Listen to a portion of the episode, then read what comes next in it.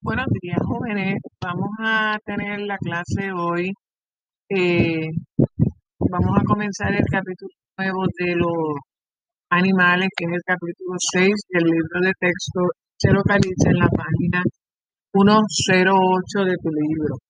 Vamos a ver allí cómo se clasifican los, los animales, eh, cómo surgieron los primeros animales sobre la Tierra, qué características se utilizan para clasificarlos.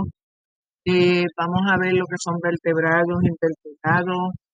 Vamos a trabajar con los invertebrados más simples, con los vertebrados más complejos y vamos a completar el capítulo con los animales endémicos de Puerto Rico